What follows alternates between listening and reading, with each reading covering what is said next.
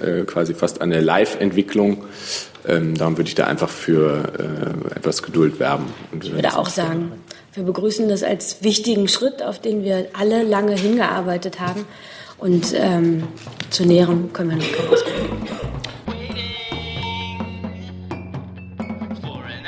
Herzlich willkommen in der Bundespressekonferenz. Ich begrüße Sie zur Regierungspressekonferenz an diesem Freitag mit der stellvertretenden Regierungssprecherin Frau Demmer. Herzlich willkommen und den Sprecherinnen und den Sprechern der Bundesministerien.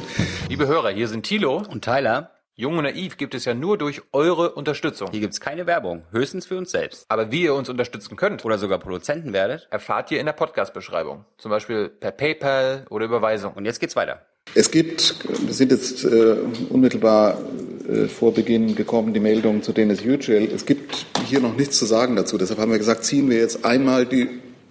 Ich, ich weiß, Sie können was sagen inzwischen? Okay, dann fangen wir damit fangen wir damit gleich an mit dem Auswärtigen Amt. Ja, also ich, äh, Sie sehen alle die Meldungen ähm, aus Istanbul. Ähm, äh, wir haben die Meldung auch gesehen und wir können Ihnen bestätigen, ähm, dass ähm, Herr Yücel ähm, freigelassen wurde. Jetzt äh, müssen wir natürlich abwarten, ähm, was in den nächsten ähm, Minuten und Stunden passiert. Äh, Bundesminister Außenminister äh, Gabriel war in den letzten Tagen und Stunden intensiv darum bemüht, da zu einer Lösung beizutragen.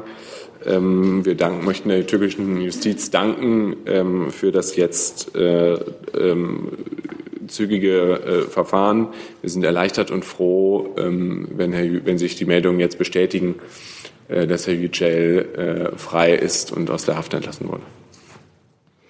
Fragen dazu. Frau Dunz.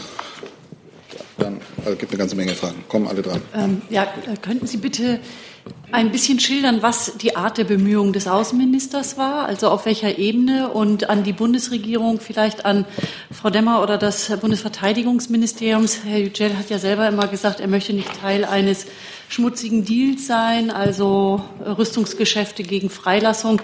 Können Sie äh, hier etwas dazu sagen oder womöglich ausschließen, dass es ein Gegengeschäft wie zum Beispiel die Nachrüstung der Leopard 2 Panzer ähm, mit dem Schutz vor Minen gegeben hat. Danke. Ich weiß nicht, ob ich äh, anfangen soll. Ja, also ich kann äh, ausschließen, äh, dass es einen äh, Deal in irgendeiner Form äh, gegeben hat. Die Unterstützung, die in den letzten Stunden und Tagen stattgefunden hat, war die konsularischer Natur. Ähm, Herr Yildirim äh, hatte sich ja dazu auch geäußert und gesagt, dass die unabhängige türkische Justiz, äh, dass er darauf hoffe, dass jetzt äh, schnell ein, ähm, sozusagen Fortschritte in dem Verfahren stattfinden können. Und das waren die Art von Bemühungen, die stattgefunden haben. Aber ich sage es gerne nochmal, äh, von irgendwelchen schmutzigen Deals oder Nebenabsprachen oder sowas kann hier keine Rede sein. Dem schließe ich mich natürlich voll und ganz an. Ähm, die Bundeskanzlerin hatte ja gestern nochmal zum Ausdruck gebracht, von welch zentraler Bedeutung der Fall ist. Und äh, ich möchte hiermit natürlich erstmal unsere Freude äh, zum Ausdruck bringen, vor allen Dingen auch für Herrn Yücel und seine Familie. Herr Steiner, Herr Jung, Herr Jessen.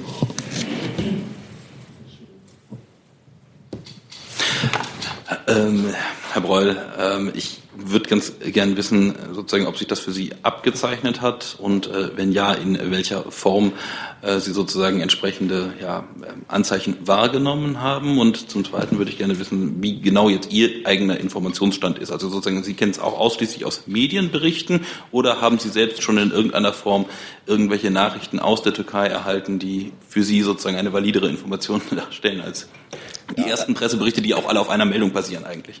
Ja. Also ich ähm, kann hier äh, schlecht einen Live-Kommentator abgeben. Ich habe äh, sozusagen das Signal bekommen, dass ich die äh, Meldung, die zirkuliert, bestätigen kann. Ähm, zu allen äh, weiteren Fragen des genauen Prozederes und so weiter bin ich im Moment nicht auskunftsfähig. Also da bitte ich äh, einfach jetzt um noch ein bisschen Geduld, äh, weil die Entwicklungen wirklich brandaktuell sind und äh, wir versuchen schnell zu sein, aber in Lichtgeschwindigkeit kriegen wir das auch nicht hin. Herr Jung, Sie wollten eine Frage stellen oder wollten Sie die zurückziehen gerade? Dann stellen Sie bitte Ihre Frage. Herr Breul, Sie haben jetzt gerade sich bei der türkischen Justiz bedankt. Das finde ich dann doch interessant, weil die hat ihn ja jetzt ein Jahr lang in Untersuchungshaft gelassen. Und Ähm, ich weiß jetzt nicht, ob Sie schon eine Anklageschrift vor sich haben oder jemals bekommen haben. Gibt es die? Und wofür genau bedanken Sie sich jetzt bei der türkischen Justiz nochmal? Also das äh, möchte ich jetzt nicht ähm, missverstanden wissen. Äh, es geht nicht darum, äh, hier Freude über den, ähm, die gesamte Causa Yücel zum Ausdruck zu bringen, sondern äh, wir haben hier versucht, die Freude darüber zum Ausdruck zu bringen, dass äh, der Fall jetzt ähm, äh, zu einem Abschluss gekommen ist und dass Herr Yücel in Freiheit entlassen wurde. Das war der Punkt, über den ich hier die Freude der Bundesregierung zum Ausdruck bringen wollte. Ähm, bei allen weiteren äh, möchte ich Sie bitten, äh, uns da noch etwas mehr Zeit zu geben, weil mir jetzt auch keine Informationen äh, darüber vorliegen, äh, was äh, heute Morgen vor türkischem Gericht genau passiert ist. Das ist sozusagen wirklich eine äh, quasi fast eine Live-Entwicklung. Ähm, darum würde ich da einfach für etwas Geduld werben. ich würde auch sagen, wir begrüßen das als wichtigen Schritt, auf den wir alle lange hingearbeitet haben. Und ähm, zu Näherem können wir noch keine Auskunft Trotzdem gibt es noch eine Reihe von Fragen. Eine Nachfrage von Herrn Jung, Herr Jessen, Herr Heller, Frau Dunz.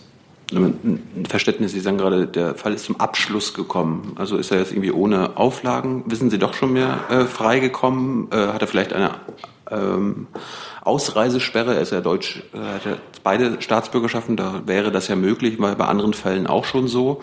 Und jetzt sagten Sie gerade, was heute Morgen vor Gericht passiert ist. Also Gab es jetzt irgendwie eine Art Gerichtsprozess oder was wissen Sie dazu? Wie gesagt, ich kann Ihnen die Einzelheiten jetzt nicht sagen und möchte da jetzt auch nicht äh, spekulieren äh, über etwas, äh, wo ich, ich dann gerade von Abschluss gesprochen. Das ist ja schon was Entscheidendes. Naja, also eine Freilassung äh, ist natürlich ein Abschluss seiner Haft. Also darum, ich möchte Sie einfach bitten, Herr Jung, verzeihen Sie mir, ich kann das jetzt hier nicht äh, sozusagen äh, live äh, kommentieren, äh, ohne Kenntnis darüber zu haben, was genau in der türkischen Justiz heute Morgen ähm, passiert ist. Ich habe sozusagen mitgeteilt bekommen von meinen Kolleginnen und Kollegen, dass ich die Meldung bestätigen kann und alles weitere würde ich gerne nachreichen. Herr Jessen? Herr Boll, in der Vergangenheit war der konsularische Zugang ja eingeschränkt, ungefähr einmal im Monat. Ähm, wenn Dennis Yücel auf freien Fuß äh, gekommen ist, äh, bedeutet das, dass ihm anbieten, sozusagen eine dauerhafte äh, Betreuung durch die Botschaft, durch die deutschen Vertretungen anbieten von Wohnraum, falls er dieses möchte. Also sozusagen ihn dauerhaft, wenn das gewünscht wird, in Obhut zu nehmen. Jetzt wird das angeboten. Und eine zweite Frage, ähm, vielleicht ans BMWI dass es keinen schmutzigen Deal gegeben hat, wie uns versichert wird, bedeutet das, dass die ja wohl laufende Anfrage der Türkei in Bezug auf die Modernisierung der Leo 2s definitiv abgelehnt bleibt? Bitte. Jessen, wie Sie wissen, zu etwaigen Voranfragen oder etwaigen offenen Anfragen kann ich keinerlei Auskunft geben. Die waren hier aber schon Thema und es wurde Auskunft gegeben. Hier gilt trotzdem die Entscheidung des Bundesverfassungsgerichts. Insofern der Äußerung von Herrn Breul habe ich natürlich nichts hinzuzufügen, aber ich kann hier über etwaige offene oder mögliche Anträge keine Stellung nehmen. Ja, zum ersten äh, Themenkomplex ähm, kann ich Ihnen auch, habe ich einfach keine aktuellen Informationen.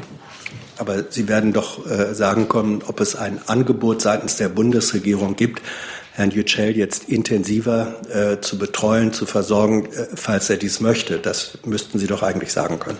Ja, also das, äh, der letzte Teil äh, Ihrer Frage ist, glaube ich, der entscheidende. Ähm, das hängt immer sehr stark davon ab, was der Betroffene sich wünscht.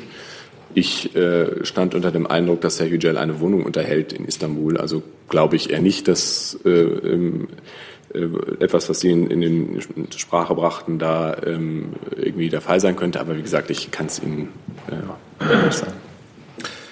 Herr Heller, Frau Dunz, und dann würde ich den Vorschlag machen, dann machen wir mit anderen Themen weiter und da Sie ja oft Input kriegen von außen nochmal in der Zeit und sich die Entwicklungen jetzt abspielen, rufen wir das Thema einfach gegen Ende der Pressekonferenz nochmal auf. Herr Heller. Frau Demmer kurz nochmal nachgefragt. Es gab ja gestern ein Treffen mit Herrn Yildirim, der Kanzlerin, ähm, über das Interview, das Zeitungsinterview hinaus, das Herr Yildirim vorher äh, gegeben hatte. Hat die Kanzlerin in irgendeiner Weise schon sowas wie eine Zusicherung oder ein festes Signal erhalten, dass sowas heute passieren könnte? Herr Heller, haben Sie Verständnis, dass über das, was die Bundeskanzlerin gestern in der Pressekonferenz äh, gesagt hat, hinaus kann ich Ihnen da keinerlei Informationen geben. Wie gesagt, es handelt sich jetzt um einen ersten wichtigen Schritt, auf den wir alle lange hingearbeitet haben. Frau Dunz. Herr Breul, noch einmal die Nachfrage. Für den Fall, dass sich das alles so bestätigt, was bedeutet das für das deutsch-türkische Verhältnis? Ist das jetzt der Schritt, der äh, nötig war, um, das, äh, um die Beziehung wieder zu verbessern? Wie würden Sie das jetzt einschätzen? Oder ist die Bundesregierung noch weiter zurückhaltend, alles was Visafreiheit, Zollunion und so weiter betrifft? Oder ist das jetzt so der Signal in den, Auf, äh, ja, in den Aufbruch in eine wieder bessere Zeit? Ja, also ich glaube, ähm, es ist zu früh, hier endgültige Schlussfolgerungen zu ziehen. Wir haben aber oft zum Eindruck gemacht, gebracht, dass der Fall Yücel eine besondere Bedeutung hat, aber natürlich eher nicht äh, das einzige Thema ist, ähm, wo es äh, Dissonanzen gibt zwischen der Bundesregierung und der türkischen Regierung. Darum wird es jetzt genau zu bewerten sein, aber ähm, immer gesagt, das ist jetzt hier nicht äh, sozusagen ein Fall, an dem äh, alles aufgehängt wird, aber natürlich hat er eine hohe Bedeutung. Gut, dann habe ich jetzt andere Themen notiert, auch da eine ganze Reihe. Und wie gesagt, wir kommen dann, fragen nochmal, ob Sie äh, dann im Laufe der Zeit nochmal neue Erkenntnisse haben. Aber ich würde vielleicht erst die Termine machen. Richtig, richtig machen wir die Termine. Genau, gehen wir dahin. Mhm. Genau, und zunächst auch noch ein Glückwunsch. Der südafrikanische Vizepräsident und ANC-Vorsitzende Cyril Ramaphosa wurde gestern vom südafrikanischen Parlament zum neuen Präsidenten der Republik Südafrika gewählt und anschließend vom obersten Richter des Landes als Präsident vereidigt. Die Bundeskanzlerin hat dem neuen Präsidenten ein Glückwunschtelegramm geschickt. Äh, ich zitiere, sehr geehrter Herr Präsident, zu Ihrer Wahl zum Präsidenten der Republik Südafrika gratuliere ich Ihnen sehr herzlich. Südafrika und Deutschland verbindet eine langjährige, enge Partnerschaft. Ich möchte Ihnen versichern, dass wir Ihnen bei Ihrem Bestreben, ein neues Kapitel in der Geschichte Südafrikas aufzuschlagen, als verlässlicher Partner zur Seite stehen werden. Ich freue mich darauf, mit Ihnen die Freundschaft zwischen unseren beiden Ländern weiter zu vertiefen. Für die von I vor Ihnen liegenden Aufgaben wünsche ich Ihnen viel Erfolg und eine glückliche Hand. So, und dann kommen wir zu den Terminen. Am Montag, den 19. Februar, empfängt Bundeskanzlerin Merkel um 14.30 Uhr den Premierminister Luxemburgs, Javier Bettel, bei einem gemeinsamen Gespräch im Vorfeld des informellen Europäischen Rates am 23. Februar wird es schwerpunktmäßig um europapolitische Themen gehen. Vor ihrem Gespräch werden die Bundeskanzlerin und der Premierminister Pressestatements geben. Um 17.30 Uhr empfängt die Bundeskanzlerin den Weltbankpräsidenten Jim Yong Kim zu einem Gespräch im Bundeskanzleramt. Im Vordergrund stehen die Reform der Weltbank und die wirtschaftliche Entwicklung Afrikas, darunter auch die unter der deutschen G20-Präsidentschaft mit der Weltbank gestartete Initiative Compact with Africa. Außerdem wird es um die Bekämpfung von Krankheiten und Epidemien und die Finanzierung des Klimaschutzes gehen. Das Gespräch ist nicht presseöffentlich. Um 19 Uhr, immer noch am Montag, erwartet die Bundeskanzlerin dann den Premierminister Mark Rutte aus den Niederlanden. Auch dieses Gespräch wird im Zeichen des informellen Europäischen Rates am Freitag stehen. Vor dem Gespräch sind Pressestatements vorgesehen.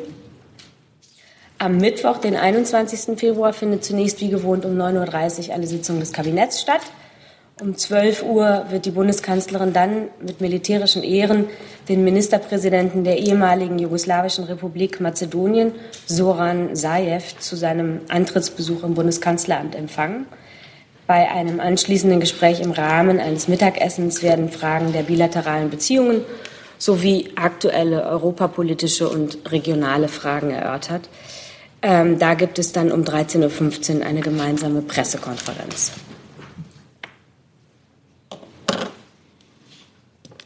Am Donnerstag ab 9 Uhr wird die Bundeskanzlerin im Deutschen Bundestag eine Regierungserklärung zum anstehenden informellen Europäischen Rat abgeben. Anschließend am Donnerstag und am Freitag wird die Bundeskanzlerin dann in Brüssel sein. Am Donnerstagabend nimmt sie an einem Abendessen auf Einladung des belgischen Premierministers Charles Michel teil.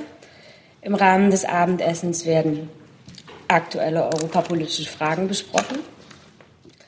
Am Freitag wird die Bundeskanzlerin dann zunächst vormittags an der internationalen Sahel-Konferenz teilnehmen. Deutschland unterstützt zusammen mit Frankreich und der EU die Gruppe der G5 Sahelstaaten als wichtige regionale Initiative im Kampf gegen gemeinsame Herausforderungen in der Sahelregion, insbesondere Terrorismus und organisierte Kriminalität, aber auch in den Bereichen Wirtschaft und Entwicklung. Das Ziel der Konferenz ist es, die Bedeutung der Sahelregion zu unterstreichen und die internationale Unterstützung für die G5 zu betonen und auszubauen. Natürlich werden auch Eigenverantwortung und Eigenbeiträge der G5-Staaten Gegenstand der Konferenz sein. Die Diskussionen werden alle Aspekte unserer Partnerschaft, also die politische, militärische, aber auch die sicherheits- und entwicklungspolitische äh, Facetten adressieren. Im Anschluss an dieses Treffen dann nimmt die Bundeskanzlerin am informellen Europäischen Rat teil. Wie der Präsident der Europäischen, des Europäischen Rates Tusk in seiner Leaders Agenda im Oktober 2017 angekündigt hat, wird es da um institutionelle Fragen gehen.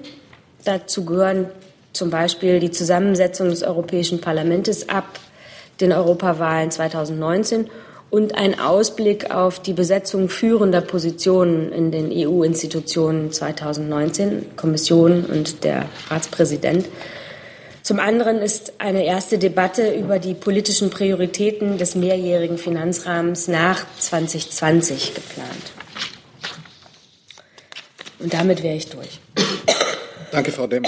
Dann gibt es Fragen dazu. Fangen wir mal an. Ramaphosa, Südafrika. Herr Heller. Ich würde gerne vom Wirtschaftsministerium wissen, äh, wie denn die Wirtschaft, wirtschaftliche Dimension äh, dieses Präsidentenwechsels eingeschätzt wird und ob sich daraus irgendwelche Veränderungen in den Beziehungen ergeben. Ja, vielen Dank für die Frage. Also über wirtschaftliche Auswirkungen dieser Entscheidungen kann ich, kann ich ja nicht spekulieren. Natürlich ist, ähm, ist das Land ein ganz wichtiger Handelspartner, aber die Bewertung von volkswirtschaftlichen Auswirkungen des Präsidentenwechsels kann ich ja nicht vornehmen. Danke. Dann haben wir die Besucher am Montag. Bettel, Kim, Rütte, Mittwoch Saev, Mazedonien, dann Donnerstag, Freitag Europäischer Rat. Dazu Herr Jung. Ich würde gerne nur, ist eine Lernfrage, wie ist denn die Position von Frau Merkel in Sachen transnationale Listen äh, für die Europawahl nächstes Jahr? Also Herr Macron strebt das ja an, andere im EU-Parlament ebenfalls. Äh, was hält die Kanzlerin davon? Also das Thema steht jetzt ja auf der Tagesordnung und deswegen ähm, möchte ich da den Diskussionen, die in Brüssel stattfinden, nicht vorgreifen. Zusatz. Der Kanzlerin kennen. Genau, aber ich möchte insgesamt, die Diskussion wird in Brüssel geführt und nicht ja, zwischen ja. Ihnen und mir. Wir wollen ja keine Diskussion führen, ich möchte nur die Position kennen der Bundesregierung. Wir kennen die von anderen äh, Staaten. Was ist die Position von Frau Merkel? Genau, Sie müssen sich jetzt leider mit dieser Antwort zufrieden geben. Aber es gibt noch eine Frage von Herrn Heller zu diesem Thema. Sie haben zum Schluss so schön gesagt, es geht auch um die Besetzung von äh, Positionen in Europa im nächsten Jahr. Mich würde interessieren, ob der Europäische Rat sich auch eine Meinung bildet über die Besitz, Besetzung ähm, der Spitzenposition in der Europäischen Zentralbank, denn das steht ja wohl auch im nächsten Jahr an. Ist das ein Punkt und gibt es da möglicherweise schon Konkretisierungen über die Nachfolge von Herrn Draghi? Auch das ist ja noch eine ganze Weile hin und auch da muss ich Sie vertrösten, Herr Heller. Dann Frau Wefers zum, zum Rat. Bitte. Ähm, wenn wir mal etwas näher schauen äh, zur Besetzung äh, Europäische Zentralbank, ich weiß nicht, vielleicht fühlt sich auch das Finanzministerium angesprochen, steht ja jetzt als nächstes in der nächsten Woche erstmal die Besetzung des Vizepräsidenten der Europäischen Zentralbank an. Es gibt zwei Kandidaten, einen aus Spanien, einen aus Irland. Es gibt eine Position des Europäischen Parlaments. Sie favorisieren den irischen Kandidaten nach einer Anhörung. Es gibt eine Position der französischen Regierung. Sie favorisieren den spanischen Finanzminister. Wie ist denn die deutsche Position dazu? Ja, würde ich vielleicht. Ich kann anfangen, ja. Ähm, ja, ähm, also äh, ich bitte um Verständnis, aber zu solchen Personalfragen äußern wir uns jetzt im Vorfeld Zusatz, bitte. Aber wenn Sie sich äh, nicht zu konkreten Personen äußern, können Sie mir vielleicht sagen, wie der Abstimmungsprozess in der geschäftsführenden Bundesregierung dazu läuft. Ist ja jetzt noch ein bisschen vage alles.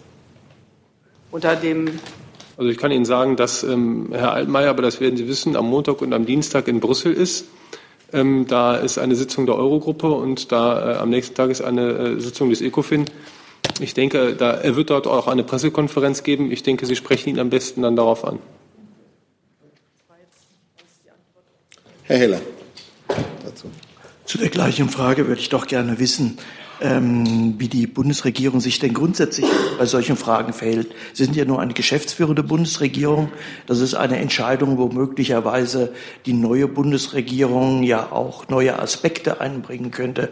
Heißt das für die geschäftsführende Bundesregierung, dass sie sich in diesen Fragen erstmal zurückhält und erstmal keine Position bekleidet oder werden Sie mit einer festen Position auch als geschäftsführende Regierung in solche Personalfragen gehen? Also da kann ich ganz grundsätzlich das sagen, was wir hier äh, auf dieser Bühne äh, wiederholt gesagt haben über die geschäftsführende Bundesregierung. Die geschäftsführende Bundesregierung ist handlungsfähig und Entscheidungen, die anstehen, wird die geschäftsführende Bundesregierung auch treffen. Frau Wefers. Das heißt, äh, die Bundesregierung wird dann in Form von Herrn Altmaier eine Position haben, aber die wollen Sie uns jetzt nicht sagen, aber Sie werden sich nicht enthalten. Also jetzt spekulieren Sie über das Abstimmungsverhalten von Herrn Altmaier in der nächsten Woche. Also da bitte ich um Verständnis, das werde ich Ihnen hier heute nicht sagen, wie Herr Altmaier sich verhalten wird. Fragen Sie ihn am Dienstag. Meine Frage ist ja genau dieselbe Frage, die Herr Heller hat. Wie stimmt sich die Bundesregierung ab?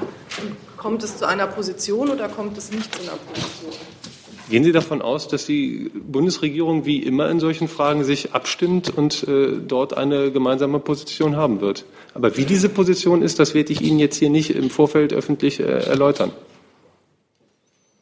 Herr Steiner. Darf ich davon ausgehen, dass Herr Altmaier ähm, nicht äh, mit irgendwelchen Anrufen seitens anderer rechnen muss, dass er seine Position noch mal innerhalb der Bundesregierung abzustimmen hätte? Also über interne Abstimmungsprozesse der Bundesregierung habe ich Ihnen hier nichts weiteres mitzuteilen. Weitere Fragen dazu sehe ich nicht. Dann fangen wir eine lange. Es gibt noch einen Nachtrag vom Auswärtigen Amt. Ja, Entschuldigung, ich hatte vergessen, den Freund anzumelden. Ich wollte Ihnen nur kurz ähm, ankündigen, weil wir dazu in der letzten Woche und auch diese Woche ja schon viele Fragen hatten. Ähm, Außenminister Gabriel wird heute und morgen an der Münchner Sicherheitskonferenz teilnehmen. Er wird dort unter anderem heute Abend an einem Treffen im Normandie-Format zur Ukraine teilnehmen und morgen früh eine Rede im Plenum halten. Zudem wird er verschiedene Gesprächstermine, also bilaterale Gesprächstermine wahrnehmen, zum Beispiel heute Mittag äh, mit einer amerikanischen Kongressdelegation. Morgen früh wird er auch an einem deutsch-russischen Wirtschaftsfrühstück teilnehmen. Und es wird weitere bilaterale Treffen geben, die wir dann kurzfristig äh, bekannt gegeben, äh, werden. Äh, vor Ort werden wir dann über das Pressebüro der Sicherheitskonferenz äh, immer informieren, äh, wann Termine sind, die auch presseöffentlich sind. Ich kann Ihnen zudem mitteilen, dass Außenminister Gabriel nach dem Treffen im Normandie-Format gegen 19 Uhr ein Statement dazu abgeben wird. Und vielleicht äh, auch gerade aufgrund der aktuellen Entwicklung gibt es bereits heute Nachmittag die Gelegenheit für ein erstes Pressestatement von Herrn Gabriel in München. Aber wie gesagt, nähere Infos dann über das Pressebüro der Münchner Sicherheitskonferenz. Dann gibt es dazu eine Frage von Herrn Scholkwer, bitte. Ja, Herr Brühl, mich würde interessieren, ähm, wie der Außenminister oder äh, welche Rolle der Außenminister dem Thema Blauhelm-Mission in der Ostukraine bei diesem Treffen beimisst. Und vielleicht gleich eine Zusatzfrage an das Verteidigungsministerium. Ähm, Herr Bartels hat ja vor zwei Tagen die Bundeswehr ins Spiel gebracht als mögliche äh, äh, Truppensteller für diese Blauhelm-Mission. Mich würde interessieren, wie viele äh, Bundeswehrangehörige könnte denn äh, die Bundeswehr entbehren für so eine Mission und überhaupt, wie äh, das Verteidigungsministerium dazu steht, zu der Teilnahme der deutschen Soldaten an so einer Mission. Ja, ich kann gerne beginnen. Also Gabriel hat, glaube ich, schon mehrfach zum Ausdruck gebracht, dass ähm, er sich erhofft und er da auch eine Chance für sieht, dass eine Blauhelm-Mission einen positiven Beitrag leisten könnte. Äh, natürlich äh, ist das eine Frage, die mit beiden oder mit allen Parteien äh, abgestimmt werden muss, sodass die Mission auch den Aufgaben nachkommen kann, äh, die sie erledigen müsste, um einen sinnvollen Beitrag zu leisten. letztlich ist klar, die Debatte über das Mandat ist im Verein Sicherheitsrat zu führen. Äh, Im Normandie-Format äh, kann es darum gehen, vielleicht abzustecken, wo Möglichkeiten liegen, das Gespräch weiterzuführen. Ähm, aber Beschlüsse in irgendeiner Form sind dann natürlich vom Verein Sicherheitsrat zu treffen. Ja, den kann ich mich ähm, so, jetzt geht's. nur vollumfänglich anschließen. Dieser Prozess einer möglichen UN-Mission in der Ukraine ist ein Prozess, der, den es gilt, im Rahmen der internationalen Gemeinschaft bei der UN zu führen. Deutschland ist ein starker Partner im Bereich der UN und wird natürlich insofern auch ähm, diese, diesen Prozess mit begleiten. Von daher sehen Sie es mir nach, dass zurzeit da der Prozess erst angestoßen ist, es noch viel zu früh ist, über irgendwelche Kräfte oder Fähigkeiten von Seiten Deutschlands im Rahmen dieser möglichen zukünftigen Mission zu sprechen. Herr Scholker. Aber Herr Henjes, äh, Sie schließen nicht aus die Teilnahme von deutschen Soldaten an so einer Mission. Ich schließe vor allen Dingen nicht aus, dass es hoffentlich, und da kann ich mich nur den Sprecher des Auswärtigen Amtes nochmal anschließen, es zu einem Prozess auf der äh, Ebene der internationalen Gemeinschaft geht, um diese doch sehr deutliche Krise endlich zu einem Ende zu führen. Herr Steiner. Ja, um es mal andersrum zu fragen. Es gibt grundsätzlich keinen Ausschlussgrund dafür aus Ihrer Sicht momentan, gegebenenfalls auch daran teilzunehmen. Sie können Sie nicht sozusagen ähm, in irgendeiner Form final sagen, dass es den geben würde momentan aus Ihrer Sicht, oder? Habe ich richtig verstanden? Noch einmal dazu zu sagen, das ist natürlich ähm, die ähm, gerade die UN ähm, als das herausragende internationale äh, Konstrukt hinsichtlich der Frage der, äh, der Frieden hat ein, ein, eine Vielzahl von Werkzeugen. Und dazu haben Sie jetzt eben gerade die Blauhelm-Mission genannt, aber es gibt auch andere Möglichkeiten der Mission.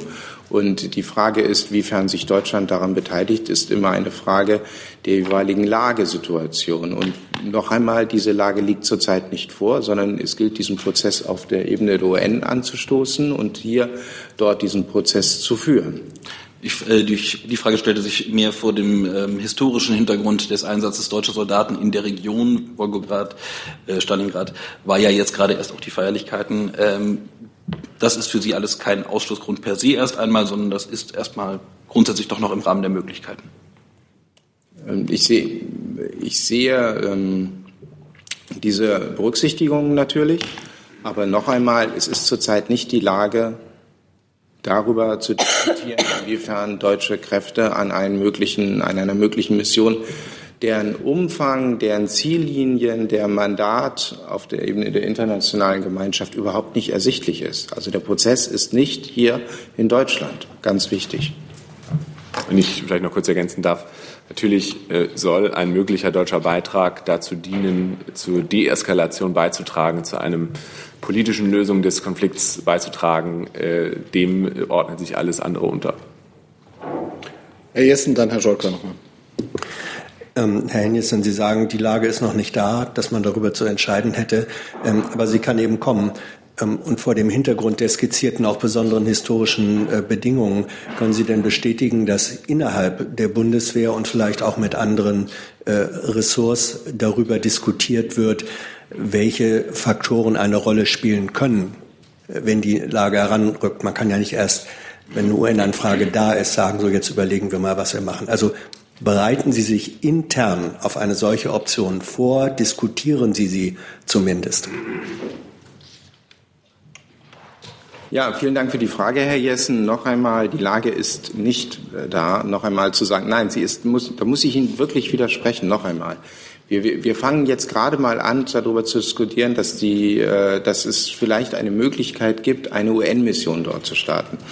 Ähm, dann geht es um die Frage, was ist denn das für eine UN-Mission? Also welche Möglichkeiten hat die überhaupt? Ist das eine Blauhelm-Mission oder sowas? Nach welchen Artikeln, nach welchen Kapitel der UN-Charta soll dort vorgegangen werden? Was sind überhaupt die, die, die, ähm, die Beteiligten vor Ort? Was sind sie in der Lage, überhaupt zuzustimmen, in welchem Raum das Ganze stattfindet? Dieser Prozess ist ein Prozess, der nicht in Deutschland geführt wird, sondern es ist ein Prozess, der auf der Ebene der internationalen Gemeinschaft unter Einbeziehung dieser Beteiligten zu führen ist. Und von daher ist es nochmal, es ist nicht, nicht die Frage, inwiefern dort Deutschland einen Beitrag leisten kann, will, weil wir überhaupt noch gar nicht wissen, zu was. Und das muss ganz klar mal so gesagt werden. Zusatz, Herr Jessen. Soll das bedeuten, ähm, dass die Bundesregierung oder speziell die Bundeswehr, ähm, wissend, dass sehr wohl diese Lage herankommen kann, im Moment nicht darüber diskutiert intern, welche Optionen man zumindest vorbereiten könnte? Das passiert nicht. Sie warten ab, bis die Lage da ist und fangen dann an zu denken. Herr Jessen, ich sitze hier als Sprecher des Verteidigungsministeriums. Sie kennen das Weißbuch.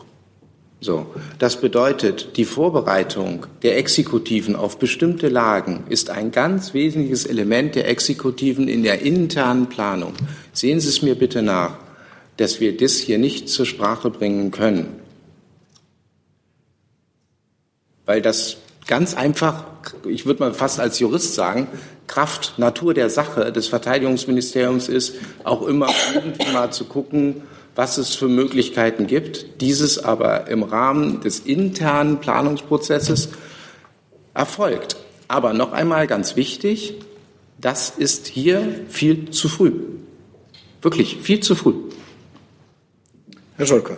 Ja, Herr Breuer, ich würde gerne die historische Frage noch mal an Sie stellen. Sie sagten eben, so eine Blauhelm-Mission, wenn sie denn überhaupt kommt, soll deeskalierend wirken. Äh, meinten Sie damit, dass im Falle der deutschen Beteiligung an so einer Mission es eher zu einer Eskalation kommen kann, wegen der historischen eben Dimension der ganzen Geschichte? Oder äh, wie, äh, wie bewerten oder welche Rolle spielt äh, bei Ihnen die historische Überlegung äh, einer möglichen Teilnahme der deutschen Soldaten an so einer Mission? Nein, also was ich damit sagen wollte, ist, dass die Diskussion, die wir hier führen, äh, eine akademische ist. Äh, wir sind haben ein Interesse daran, äh, dass es insgesamt zu einer Konfliktbeilegung kommt im Osten der Ukraine. Wir sind der Auffassung, dass eine VN-Blauhelm-Mission möglicherweise einen Beitrag dazu leisten kann. Und das ist das Ziel, was wir damit verfolgen. Und dem ordnet sich alles weitere unter. Das war mein Punkt. Also da wird nicht gegen den Willen von irgendwem äh, was gemacht, sondern es geht darum, zu einer konstruktiven Lösung beizutragen. Dann gehen wir jetzt zu anderen Themen. Wir haben eine lange Frageliste. Ich sehe jetzt auch noch mal weitere Fragen. Frau Schuleros fängt an, dann der Kollege hier, dann so und dann gehen wir weiter. Zunächst mal mit denen, die auch noch nicht dran kamen. Frau Schuleros, bitte. Ja, meine Frage richtet sich an das Verkehrsministerium. Es gibt ja äh, Medienberichte, wonach die Berater der Regierung vorschlagen, künftig Steuerzahler für die Umrüstung von Dieselautos aufkommen zu lassen. Mich würde mal die Haltung ähm, des Verkehrsministeriums dazu interessieren, dass jetzt der Steuerzahler womöglich dafür zahlen soll, dass die Automobilindustrie ihr Dieselproblem nicht in den Griff kriegt. Ja, vielen Dank für die Frage. Die, äh, die bezieht sich auf die Arbeit der Expertengruppe 1, äh, die wir in unserem Hause leiten. Äh, zum Nationalen Forum Diesel. Äh, diese Arbeitsgruppe trägt den Titel Emissionsreduzierung in den im Verkehr befindlichen Fahrzeugflotten. Äh, die Arbeit dieser Expertengruppe ist noch nicht abgeschlossen. Es gibt auch noch keinen Abschlussbericht. Worüber hier berichtet sind, ähm, sind möglicherweise Zwischenstände, die ich aber auch hier nicht kommentieren kann. Die Arbeitsgruppe muss erst mal zu einem Ergebnis kommen. Das ist noch nicht so weit. Es gibt noch kein Ergebnis. Es liegt noch nicht vor. Wenn es das gibt, wird es einen Abschlussbericht, wird es in einem Abschlussbericht niedergelegt. Aber so weit sind wir noch nicht. Das heißt, Sie haben zum jetzigen Zeitpunkt noch keine Haltung zu diesem Vorschlag? Die Bundesregierung hat wissenschaftliche Untersuchungen zur Möglichkeit der Hardware-Nachrüstung von Dieselfahrzeugen beauftragt. Hierzu gehören Pkw und leichte Nutzfahrzeuge. Wie gesagt, die Untersuchungen äh, laufen noch, Ergebnisse liegen noch nicht vor. Dazu habe ich jetzt diverse Nachfragen. Herr Koch, dann der Kollege dort, bitte. Ist die öffentliche Finanzierung dieser Nachrüstung denn eine Option? Ich würde sagen, das ist eine nachgelagerte Frage. Jetzt muss man erstmal die Untersuchungen abwarten. Ich habe gesagt, es gibt Untersuchungen zur Möglichkeit der Hardware-Nachrüstung, was dort technisch möglich ist, was dort auch der Rechts, was den Rechtsrahmen angeht. Äh, hierüber wird auch in Unterarbeitsgruppen äh, gesprochen. Eine befasst sich mit den technischen Fragen, eine mit den rechtlichen Fragen, also dem Rechtsrahmen. Äh, aber wir sind hier noch nicht zu einem Abschluss bekommen, sodass ich auch hier noch nicht Fragen zur Finanzierung beantworten kann. Bitte, Ihre Frage, dann Herr Jung, dann Herr Steiner. Ach so, Herr Koch hat noch eine Nachfrage. Entschuldigung. So, bitte. Äh, eine Nachfrage dazu an Herrn Haufe. Ist das für Ihr Haus eine Variante, eine mögliche Variante, dass öffentliches Geld in diese Nachrüstung fließen könnte? Ich kann auch noch, ich kann auch äh, noch mal unterstreichen, dass es hier keinen abgestimmten Entwurf gibt für so einen Abschlussbericht. Ähm, weder die Ministerin noch der zuständige Staatssekretär, der zuständige Staatssekretär waren hier über irgendwelche Vorentwürfe bisher informiert. Die Position der Ministerin ist klar an der Stelle.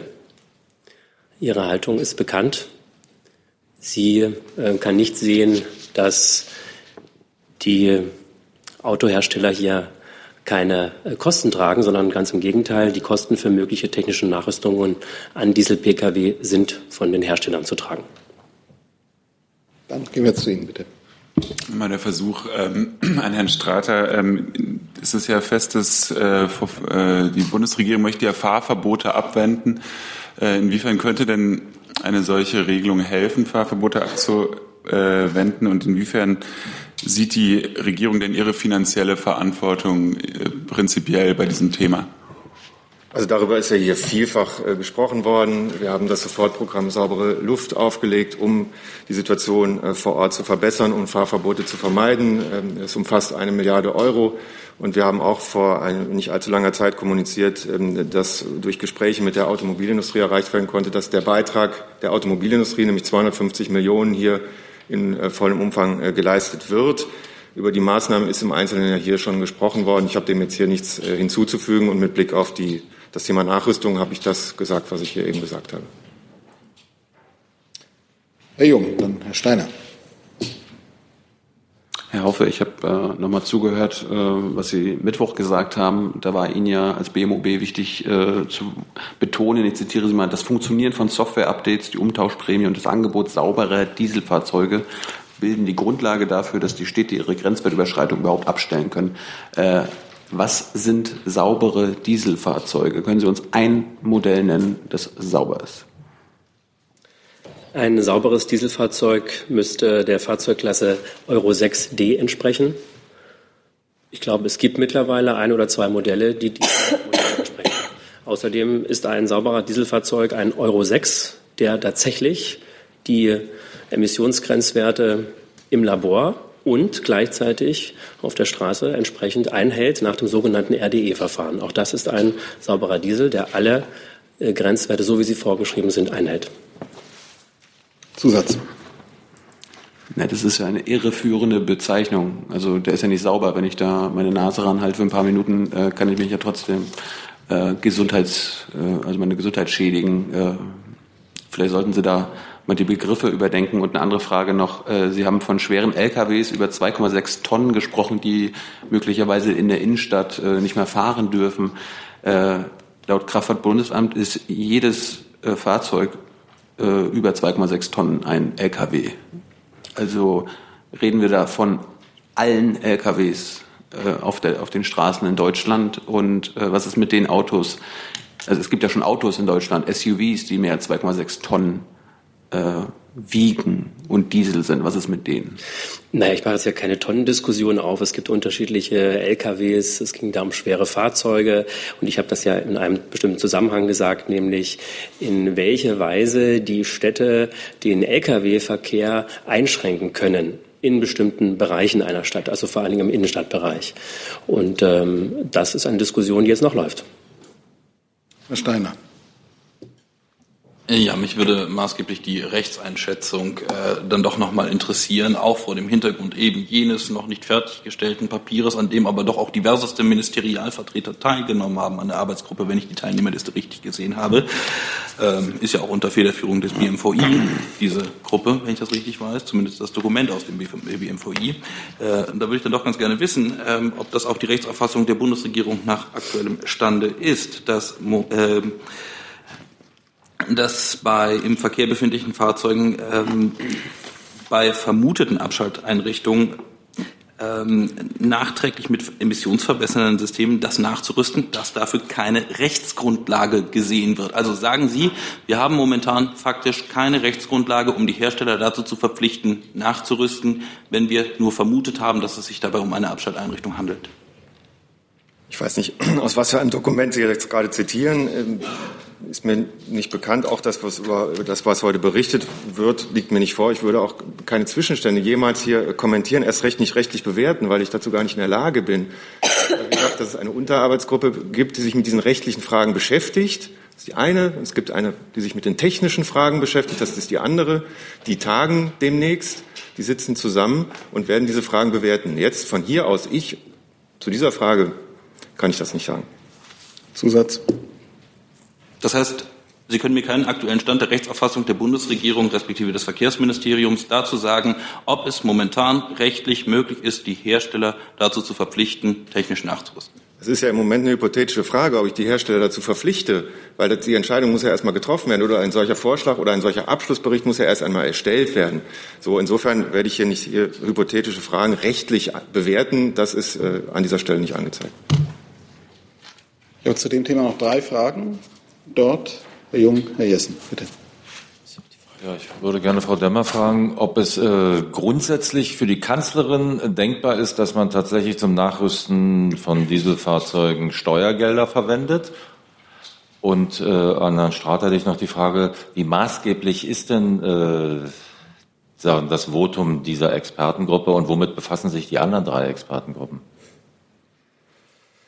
Also ich muss Sie enttäuschen, ich kann, äh, schließe mich da dem Kollegen an. Die erste Expertengruppe ist noch nicht fertig und ähm, diesem Ergebnis wollen wir jetzt nicht vorgreifen. Also ich kann das ergänzen. Bei uns äh, in der Veran im Verhandlungsbereich liegen zwei Expertengruppen. Das ist die eine, von der wir hier die ganze Zeit reden. Das ist die andere, äh, die Digitalisierungsmaßnahmen äh, für Verkehrslenkung unter anderem einsetzt. Dann gibt es zwei weitere, die bei den Kollegen vom BMUB und beim BMWI äh, ressortiert. Dazu möchte ich mich jetzt nicht äußern. Das können ja die Kollegen dann auch selber machen. Genau, beim Bundesumweltministerium äh, gab es eine Expertengruppe, weil der Bericht ist mittlerweile äh, fertig, die sich speziell mit dem öffentlichen Nahverkehr und dem ja, eher öffentlichen Stadtverkehr beschäftigt hat und da ausgelotet hat, inwieweit dort weitere Emissionsminderungen möglich sind. Herr Jung hat die Frage zurückgezogen, dann ist Herr Jessen zu dem Thema noch dran und dann Sie auch noch zu dem Thema? Sie noch und dann wechseln wir das Thema. Herr Haufe, äh, es hatte ja einen Konflikt gegeben in jüngerer Vergangenheit äh, zwischen Ihrer Ministerin ähm, und Herrn Schmidt, damals in seiner Rolle als Landwirtschaftsminister im Hinblick auf äh, Glyphosat, wo er unabgestimmt in Brüssel zugestimmt hat. Ähm, wenn jetzt Herr Schmidt in seiner Rolle als amtierender geschäftsführender Verkehrsminister, wenn sich da offenbar oder möglicherweise bei der Frage steuerfinanzierter Dieselumrüstung etwas Ähnliches, Sie haben gesagt, unabgestimmte interne Vorschläge andeutet. Erkennen Sie da ein Muster des Austricksens zwischen diesen beiden Personen? Also diese Interpretation weise ich wirklich zurück, weil wir in einem ganz anderen Stadium sind. Diese Expertengruppe ist ja gerade dabei, alle Fragen zu klären rund um Hardware-Nachrüstungen. Und nun sind an dieser Stelle Dokumente nach außen gedrungen, die einen Zwischenstand, einen Arbeitsstand darstellen. In diesen Papieren gibt es ja auch unterschiedliche Meinungen und Positionen, denn diese Expertengruppe hat ja auch verschiedene ähm, Expertenkreise miteinander versammelt, aus den Nichtregierungsorganisationen, aus Fachkreisen, aus äh, den Behörden. Und natürlich vertreten diese unterschiedliche Auffassungen. Und nun ist ja eine Auffassung quasi an die Öffentlichkeit gepoppt und wir werden jetzt damit konfrontiert. Aber wir können uns erst dazu äußern, wenn der Abschlussbericht vollständig vorliegt und dann eben auch alles Mögliche abgewogen ist. Und äh, das ist momentan gar nicht der Fall.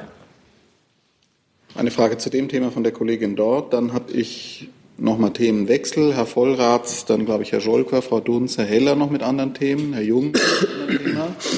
Herr Heller, dort noch ein Thema. Dann nehmen wir die Themen noch jetzt, die Meldungen noch mit auf die Liste. Ähm, genau, Herr Strate noch mal zu den Software-Updates. Also Autobauer haben ja im äh, Sommer zugesagt, dass sie ähm, also sich für Software-Updates ausgesprochen und äh, bisher ist es aber noch nicht in dem Maße umgesetzt worden mit der Begründung, dass es konkrete Einsparziele von Seiten des Kraftfahrtbundesamtes nicht gibt. Wird es diese Konkretisierung geben? Wenn ja, wann? Wenn nein, warum nicht? Ich vermute, Sie beziehen sich auf die Zahl von 5,3 mhm, Millionen genau. Fahrzeugen, die umzurüsten sind, äh, was im Rahmen des Nationalen Forums Diesel am Anfang August äh, genau. des vergangenen Jahres besprochen worden ist oder beschlossen worden ist. das umfasst ja auch die Fahrzeuge, die äh, vom verbindlichen Rückruf betroffen sind, die VW-Fahrzeuge, dann umfasst es die Fahrzeuge, die eine freiwillige Serviceaktion äh, durchführen. Ich kann Ihnen zu diesen beiden Komplexen jetzt äh, sagen, dass die Rückrufaktion der VW-Fahrzeuge, bei denen Manipulationen nachgewiesen worden sind, in Deutschland zu rund 90 Prozent, etwas mehr als 90 Prozent abgeschlossen sind. Von den Fahrzeugen, die vom KBA für die freiwilligen Serviceaktionen freigegeben sind, wurden deutschlandweit bisher rund 70 Prozent umgerüstet. Ähm, und es ist so, was Freigabekonzepte für weitere Umrüstungen angeht, werden die immer technisch überprüft und sie müssen dann auf ihre Wirksamkeit überprüft werden. Und das wird dann erteilt, diese Genehmigung, wenn diese technische Wirksamkeit auch dann tatsächlich nachgewiesen wird. Mhm. Gut, dann jetzt auf der Liste zunächst. Ich habe noch eine kurze Nachreichung. Ähm, Herr Jung, meine Kollegen haben gerade noch mal nachgerechnet. Es gibt keinen SUV, der über 2,6 Tonnen ist. Alle liegen darunter. Wir wollen ja keine falschen Fakten darstellen lassen, auch wenn die Bundesumweltministerin SUVs sehr kritisch gegenübersteht. Das kann ich auch an der Stelle nochmal unterstreichen, aber ich will jetzt dieses, diesen Vergleich nicht da hier stehen lassen. Manchmal sehen Sie so aus. Das ist was eine andere Frage, durchaus. Sie sehen so aus manchmal. So, dann, also fangen wir an mit Herr Vollrath, der Kollege dort, Herr Scholkwer, Herr Jung, Frau Dunz, Herr Heller, bitte. Hier geht's los. Ja, ich habe eine Frage ans Verteidigungsministerium. Da geht es um die anderen SUVs, die Leopard 2, die da fehlen oder nicht einsatzbereit sind. Ähm, bei, der, bei der Einheit, die ähm, äh, für die äh, multinationale äh, Eingreiftruppe da bereitstehen soll. Ähm, Sie hatten ja oder Ihr Haus hatte ja jüngst äh, nochmal hingewiesen, dass die Einsatzbereitschaft der Bundeswehr generell nicht zufriedenstellend ist und eine Trendwende da unterstrichen. Ähm, nun hatte die Ministerin ja schon bei Beginn der Legislaturperiode gesagt, dass es hinsichtlich der Bevorratung mit äh, Ersatzteilen ähm, geändert werden soll. Ähm, ist das nicht geschehen? Lag das äh, an der Bundeswehr oder konnte die Industrie nicht liefern? Das wäre die eine Frage. Und dann haben Sie unterstrichen, dass die Einsätze der Bundeswehr ähm, derzeit erfüllt werden können. Nun geht es daher um einen zukünftigen Einsatz. Ähm, kann der erfüllt werden? Und ähm, ist der Preis äh, dafür nicht zu hoch, wenn aus der gesamten Bundeswehr die Materialnachschubsachen zusammengestoppelt werden? Wäre da nicht äh, zu überlegen, solche Einsätze dann oder solche die Bereitschaft für solche ähm, Einsätze oder Führungsaufgaben ähm, dann lieber nicht zu geben? Bitte. Gut, das ist ja jetzt ein weiter Fächer, den Sie angefragt haben, aber ich versuche ihn trotzdem ein wenig mit Informationen gegenüberzustehen. Das Thema Einsatzbereitschaftslage, was Sie jetzt eben ja auch angesprochen haben, ist nicht neu. Wir haben hier insbesondere in der Bundespressekonferenz schon häufig darüber diskutiert und immer wieder sind auch einzelne Stichtage. Das ist immer ganz wichtig. Ähm, der, der Ausgangspunkt, wo wir dann gesagt haben, naja, das ist jetzt etwas, was sehr besorgniserregend ist. Zur Einsatzbereitschaftslage der Bundeswehr, insbesondere der materiellen Einsatzlage, ist, ähm, haben wir regelmäßig gegenüber dem Parlament dargelegt, das Ganze, aber auch hier in der Bundespressekonferenz. Ganz grundsätzlich hat das insbesondere Oberst Neumann letzten 12. Februar hier gemacht. Das sicherheitspolitische Umfeld hat aber, und das möchte ich auch nochmal unterstreichen, hier insbesondere nach den Jahrzehnten des Sparens sich grundsätzlich gewandelt insbesondere unter Hinweis jetzt der Münchner Sicherheitskonferenz. Die Einsatzbereitschaftslage wäre sicherlich besser, wenn unsere Flugzeuge ähm, nicht regelmäßig im Baltikum ihren Auftrag erfüllen werden und unsere Schiffe im Mittelmeer, insbesondere auch, wie Sie gesehen haben, in den letzten Jahren auch in der Ägäis eingesetzt werden. Unser Heer sowohl in Litauen, zweimal wie GTF in nächster Zeit, 2019 und 2023 als Lied, und unser Heer auch in Afghanistan im Einsatz wäre. Die Bundeswehr ist, wie Sie daraus erkennen können, gefordert wie nie zuvor. Das ist etwas, das das Material erheblich beansprucht und darüber hinaus auch 3500 Soldatinnen und Soldaten, insbesondere derzeitig aktuell. Die eingeleiteten Trendwenden sind daher die richtige Antwort. Sie müssen nur in irgendeiner Weise greifen, wie Sie auch richtig gesagt haben. Sie erfolgen parallel, und das ist etwas, was uns besonders fordert, zu den Verpflichtungen, die ich eben ein wenig skizziert habe. Wir können gerne sofort die Effekte sehen. Die Trendwenden dürfen jedoch dreierlei. Das ist Zeit, Kontinuität und nachhaltige Finanzierung. Es kommt also darauf an, den eingeschlagenen Weg Schritt für Schritt konsequent einzugehen. Und das ist etwas, wo wir uns gerade befinden. Dann Ihre Frage bitte, der Kollege hier. Dann danach äh, Herr Scholker und dann Herr Jung. Ja, ich habe eine Frage ans Forschungsministerium.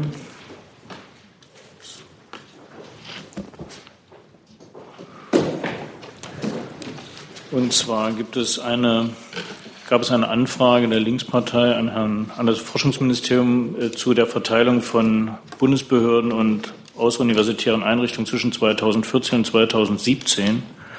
Und trotz des Bundestagsbeschlusses vorrangig den Osten da zu bedenken, wurden nur drei Einrichtungen von 23 in Ostdeutschland platziert. A, meine Frage, warum? Und B, nach welchen Kriterien wird da entschieden? Also grundsätzlich, vielen Dank für die Frage, kann man bei Forschungseinrichtungen immer davon ausgehen, dass sie nach wissenschaftsgeleiteten Verfahren entschieden werden, die Standortverfahren. Maßgeblich sind Inhalte und ein für den jeweiligen Forschungsgegenstand förderliches Umfeld. Grundsätzlich ist es auch so, dass Bund und Länder dieses regelmäßig auf Ebene der zuständigen Minister und Ministerinnen in der gemeinsamen Wissenschaftskonferenz entscheiden, so zum Beispiel in Jena, wo es um das Leibniz-Institut für photonische Technologie ging. Zusatz. Ähm, aber Bundesbehörden werden ja nicht nach äh, wissenschaftlichen Kriterien entschieden und die sind ja auch nicht in den Osten gekommen. Und Sie haben ja dazu auch, auch geantwortet als also Ministerium. Also für das Thema äh, Bundesbehörden sind wir nicht zuständig. Ich kann hier nur ausschließlich für Forschungseinrichtungen Stellung nehmen. Danke. Herr Scholker. Ja, noch ein russisches Thema zu der inneren Situation in Russland. Äh, mich würde interessieren, wie die Kanzlerin oder der Außenminister die Tatsache bewertet, dass seit gestern äh, der Zugang zu der Seite von Alexei Nawalny blockiert ist im Internet, was ja die einzige Möglichkeit für diesen Oppositionspolitiker bis jetzt war, überhaupt an die Öffentlichkeit zu gelangen. Ja, also ich ähm, kann da jetzt genau ähm, keine einzelne Bewertung abgeben, ähm, weil mir der Sachverhalt nicht äh, im Detail bekannt ist. Äh, ich kann Ihnen aber ähm, das unterstreichen, was unsere generelle äh, Linie ist, nämlich dass die Presse-, Meinungs- und Informationsfreiheit für uns ein sehr hohes Gut ist. Ähm, und das äh, gilt natürlich auch äh, äh, im Verhältnis, unserem Verhältnis zu Russland und dass wir diesen, diesen Punkt äh, auf allen Ebenen äh, unterstreichen. Aber ähm, verzeihen Sie mir, ich kann jetzt zu dem konkreten Einzelfall liegen mir da keine näheren Informationen vor. Da, Herr Scholper, Zusatz. Werden Sie sich damit mit diesem Thema beschäftigen oder ist es nicht äh, von Relevanz für das Außenwirtschaft? Ja, also ich, das habe ich, glaube ich. Kon konkret äh, Nawalny und seine. Ja, klar. Also ich meine, äh, natürlich ist Herr, Herr Nawalny eine prominente Figur ähm, und äh, trägt äh, zur Meinungsvielfalt in, in Russland bei. Und äh, ich wollte vorhin mit meinen generellen Bemerkungen zum Ausdruck bringen, dass wir natürlich solche Entwicklungen in Russland sehr genau beobachten. Dann Herr Jung, Frau Dunz, Herr Heller, Herr Jessen. Damit ist die Frageliste dann geschlossen und wir wollten ja dann nochmal sehen, ob es in der letzten Stunde dann nochmal Erkenntnisse zu Yücel aus der Türkei gab. Herr Jung. Ja, an Herrn Strater, gegebenenfalls an Herrn Haufe zu den sogenannten AdBlue-Killern bei LKWs. Das ist ja mittlerweile eine weit verbreitete kriminelle Manipulation. Das sind Geräte, die die Harnstoffeinspritzung lahmlegen, und der Bordelektronik bei, bei den LKWs gleichzeitig vorspielen, dass sie mit AdBlue fahren. Äh, hat Ihr Ministerium, Herr Strater, dieses Problem erkannt? Was tun Sie dagegen? Wie wollen Sie das in den Griff bekommen? Ich meine, das sind mittlerweile Emulatoren, die kann man sich im Internet für 15 Dollar bestellen äh, und das spart den LKW pro LKW 2000 Euro im Jahr. Also mir ist die Thematik äh, bekannt, ob das jetzt unter dem Namen AdBlue Killer firmiert, äh, weiß ich nicht. Äh, aber natürlich kümmern wir uns um solche Thema, Themen. Ich kann Ihnen jetzt nicht genau den Stand der Dinge referieren hier, ähm, wie wir da vorgehen. Das müsste ich gegebenenfalls nachreichen, kann ich im Moment nicht. Aber gibt es eine Idee, wie man das zum Beispiel bestrafen kann, wie man das kontrollieren kann? Also gibt es neben Kontrollen... Gibt es bestimmt, aber ist mir im Moment nicht bekannt. Muss ich nachreichen. Tut mir leid. Äh, darf ich vielleicht noch? Ja. Herr Hofer, gibt es da im Umweltministerium irgendwelche Überlegungen, wie man das einschränken kann? Äh, gibt es da Absprachen mit dem BMVI? Unter dem Rot hat ja die Bundespolizei vielleicht irgendwelche mh, hm, Kontrollmöglichkeiten? Also uns sind die Berichte aus den Medien auch bekannt, aber die Zuständigkeit bei diesem Thema liegt beim Bundesverkehrsministerium. Herr Jessen? Ja, Sie können damit dann auch meine weitere Frage auf der Liste äh, streichen. Das ist nämlich genau der gleiche Komplex. Ähm, diese, äh, ich glaube, der Fachbegriff ist äh, AdBlue-Emulatoren. Die sind seit mehreren Jahren ähm, im, im, Einsatz. Man, sie werden aktiv und aggressiv im Internet beworben mit dem deutlichen Hinweis darauf, dass eben äh, die äh, Elektronik umgangen, ausgetrickst wird. Und ähm, es ist insofern interessant, weil neuere Modelle dieser Emulatoren, dieser ähm, Soft- und Hardware mit einem sogenannten Polenschalter ausgeliefert werden. Das bedeutet, dass in Polen die Polizei offenbar sehr intensiv und regelmäßig Kontrollen durchführt. Und für diesen Fall kann man die, die Umgehungselektronik wieder ausschalten, sodass dann tatsächlich AdBlue äh, eingesetzt wird. Ist dieser Sachverhalt ähm, Anlass für die Bundesregierung zu sagen, wir müssen in einer ähnlichen Intensität daran, sodass auch das Risiko, äh, erwischt zu werden in Deutschland, so hoch ist, dass möglichst diese äh, Austrickssoftware nicht zum Einsatz kommt. Geben wir vielleicht zunächst mal Herrn Demroth, der eben von Herrn Jung auch angesprochen war. Ja, vielen Dank. Ich kann äh, jetzt jedenfalls auf Zuruf keine Zuständigkeit einer ähm, Bundespolizei, weder des BKA noch der Bundespolizei als Institution erkennen. Deswegen kann ich Ihnen hier auch keinen äh, entsprechenden Antwortbeitrag liefern. Ich bin sicher, dass das Verkehrsministerium sollte äh, entsprechende Erkenntnisse dort vorliegen, auch ähm, auf die Strafverfolgungsbehörden zugeht mit solchen Erkenntnissen. Aber ähm, die Bundespolizei ist ja mitnichten für äh, die Bundesautobahn zuständig, selbst wenn man das denken könnte. Ähm, insofern gibt es hier äh, so prima facie auf Zuruf jedenfalls ähm, aus meiner Sicht überhaupt keine Zuständigkeit. Verkehr. Ich kann vielleicht ergänzen, ich habe fleißige Kollegen äh, bei mir im Büro sitzen, die haben mir eine Antwort äh, geschickt, genau zu dem Thema. Ich habe ja gesagt, wir kümmern uns darum. Ich kann sie Ihnen gerne vorlesen. Ich kann Ihnen auch die Nummer sagen der schriftlichen Antwort also auf eine Frage Nummer 443 vom Januar aus dem Deutschen Bundestag. Die Antwort ist am 8.2.2018 rausgegangen. Also wenn Sie wollen, trage ich Ihnen das hier vor oder Sie lesen es selber nach. Nee, können Sie es vorlesen? Ich kann es gerne vortragen. Dem Bundesverkehrsministerium ist der Einsatz von AdBlue-Emulatoren aus der Kontrollpraxis des BAG, das ist das Bundesamt für Güterverkehr, bekannt. Die ordnungsgemäße Verwendung von AdBlue wird vom BAG unter anderem im Rahmen von Straßenkontrollen überprüft. Dies erfolgt im Zuge der sogenannten technischen Unterwegskontrollen. Rede stehenden Fällen von AdBlue-Manipulationen durch Eingriffe in die Emissionsanlage, Klammer auf, AdBlue-Emulator, liegt das Besondere an diesen Kontrollen darin, dass die Streckenkontrolleure vorsätzliche Manipulationen aufdecken müssen, für deren Verschleierung von den Tätern hoher technischer Aufwand betrieben wird. Gegen Manipulationen sind bereits auf EU-Ebene Vorkehrungen technischer Art verbindlich vorgeschrieben. Die europäischen Typgenehmigungsvorschriften für schwere Nutzfahrzeuge sehen vor, dass bei einer Nicht- oder Fehlbetankung mit Harnstofflösung das Fahrzeug in Schleichfahrt versetzt wird. Um bei den Kontrollen bestmögliche Ergebnisse zu erzielen, tauscht sich das BAG regelmäßig mit den Länderbehörden aus und führt mit den Polizeibehörden der Länder gemeinsame Kontrollen durch. Ebenso steht das BAG mit den zuständigen Behörden der osteuropäischen Nachbarländer in engem regelmäßigen Austausch. Auch hier wurde die Thematik im Rahmen einer Arbeitsgruppe erörtert und mögliche Verbesserungen besprochen, wie Manipulationen im Rahmen der sogenannten technischen Unterwegskontrolle entdeckt werden können. Zusatz, ja, bitte. Ja, ähm, das, wie soll ich das jetzt sagen? Sie diskutieren, Sie tauschen sich aus, aber daraus ist für mich noch nicht erkennbar, dass Sie diesem ja festgestellten äh, Missbrauch, der auch gesundheitsschädlich ist, ähm, wie Sie dem aktiver begegnen werden. Ist das noch zu erwarten ähm, als Resultat dieses Austauschs? Und vor allem möglicherweise, Sie haben gesagt, Austausch mit osteuropäischen Ländern. Also wenn der Polenschalter ein Indiz dafür ist, dass es in Polen besser funktioniert mit der Kontrolle, könnte das ja ein Referenzmodell sein. Ja. Ich hatte ja in der Antwort, die ich gerade verlesen habe, das Bundesamt für Güterverkehr äh, erwähnt. Das ist eine nachgeordnete Behörde von uns. Äh, ich kann ergänzen, das Bundesamt für Güterverkehr ist angewiesen, Schwerpunktkontrollen AdBlue durchzuführen, um das Thema genauer unter die Lupe zu nehmen. Dann, Herr Jung.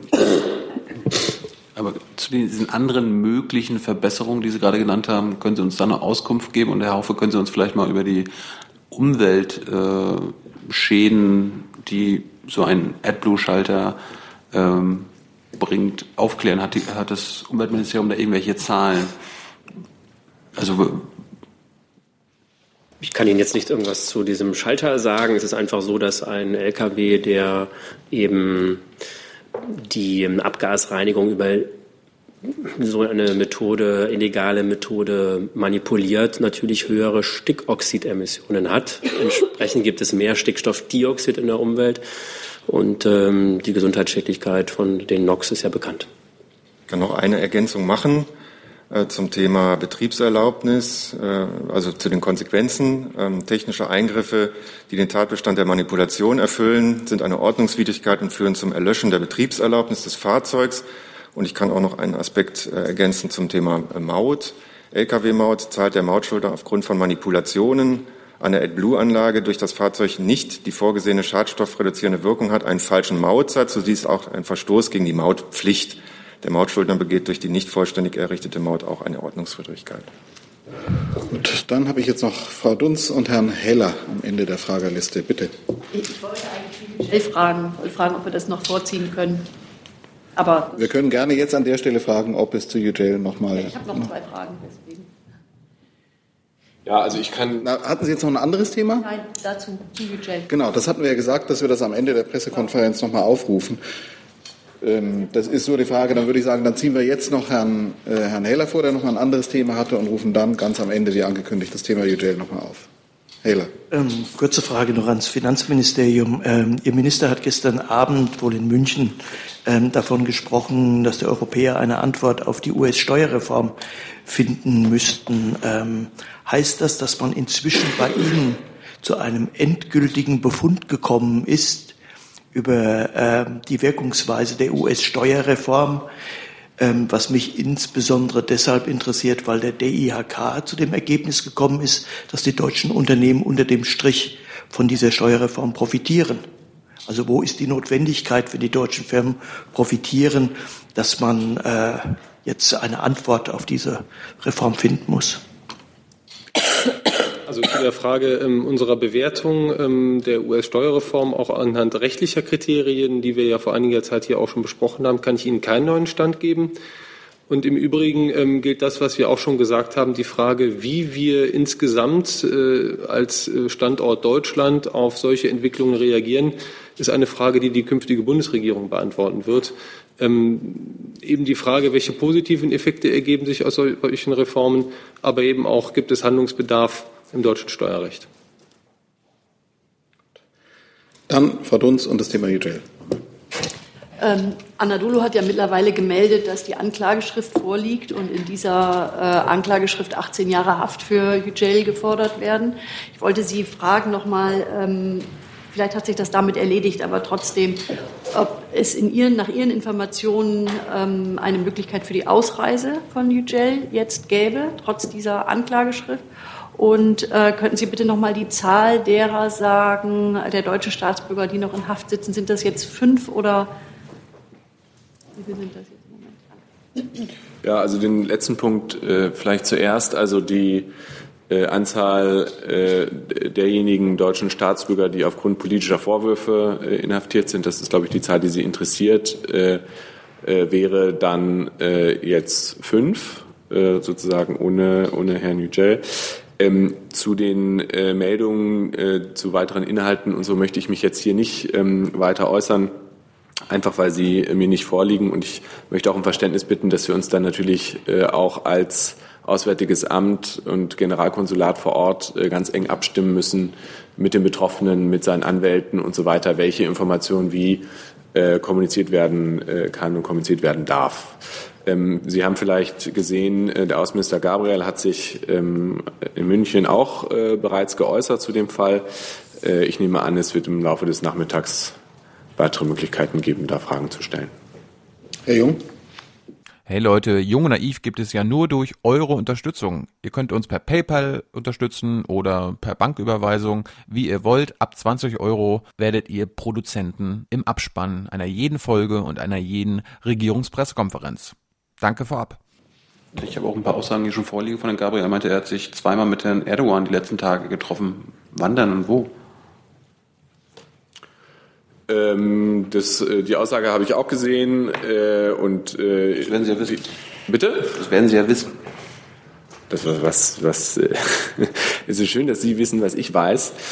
Äh, ich äh, kann Ihnen nur sagen, äh, ja, es hat Treffen gegeben. Äh, ich kann Ihnen auch sagen, das äh, Thema dieser Treffen war ähm, sozusagen der eindringliche Appell, ähm, dass das Gerichtsverfahren äh, beschleunigt werden kann und sozusagen ähm, äh, es Fortschritte gibt. Äh, so hatte sich Herr Gilderim ja auch äh, bereits vor dem Gespräch mit der Kanzlerin und danach in der Pressekonferenz geäußert.